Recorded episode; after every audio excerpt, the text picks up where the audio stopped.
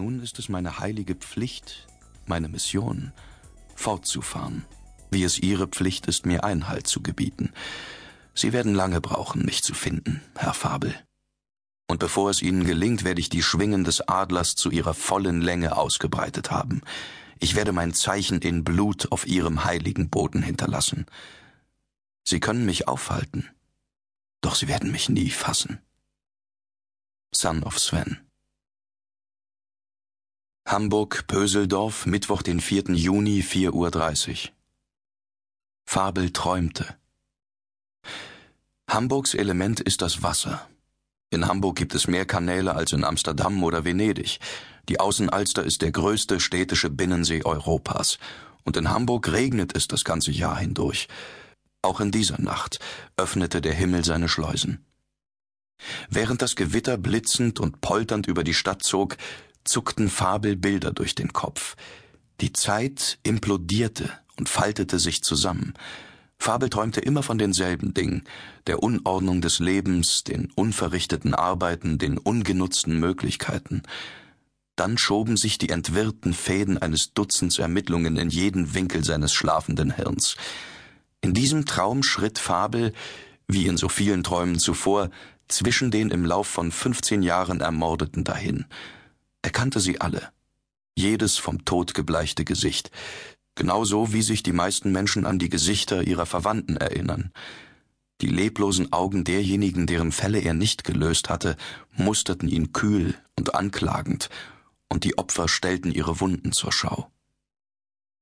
Die Menge teilte sich und Ursula Kastner trat vor Fabel hin. Sie trug dieselbe elegante graue Chaneljacke wie bei dem einen, dem einzigen Mal seiner Begegnung mit ihr. Er bemerkte einen winzigen Blutfleck auf der Jacke. Der Fleck wurde größer, das Rot vertiefte sich, ihre blutleeren grauen Lippen formten die Worte Warum haben Sie ihn nicht gefasst? Einen Moment lang war Fabel verwirrt, auf die vage, distanzierte Art, die für Träume typisch ist, weil er ihre Stimme nicht hören konnte. Lag es daran, dass er sie nie zu ihren Lebzeiten gehört hatte?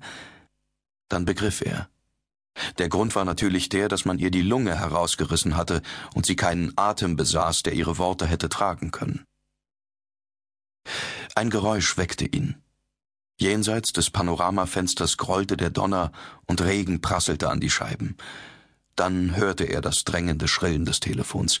Er rieb sich den Schlaf aus den Augen und griff nach dem Hörer. Hallo? Hallo, Chef. Hier ist Werner. Es ist wieder passiert. Komm am besten her, Jan.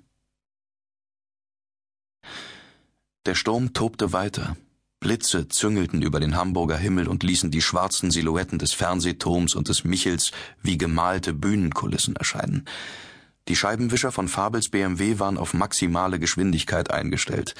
Fabel hatte Werner Meyer, der seine beträchtliche Leibesfülle nur mit Mühe auf dem Beifahrersitz unterbringen konnte, am Polizeipräsidium abgeholt. Der Geruch seines von Regen durchnässten Mantels erfüllte das Auto. Ist es wirklich unser Mann? fragte Fabel.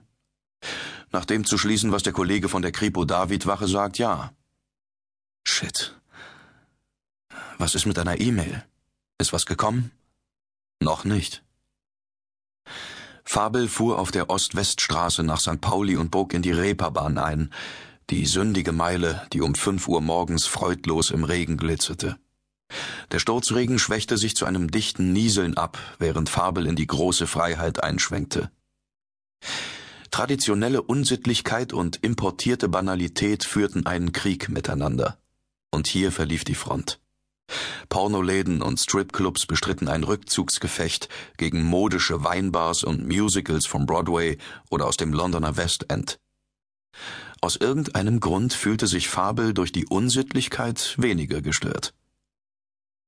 Fabel fuhr weiter durch die pulsierende Tanzmusik, die aus der weißen Maus in der Taubenstraße in die Nacht hämmerte, und stoppte vor der roten, bugartigen Backsteinfassade der Davidwache. Ein Paar hatte im Eingang Zuflucht gesucht. Der Mann war schlaksig und strohblond, das Mädchen zierlich und hübsch, mit stacheligem Haar und feuerroten Lippen. Sie trug eine übergroße schwarze Lederjacke. Morgen, Chef. Kriminalkommissarin Anna Wolf schob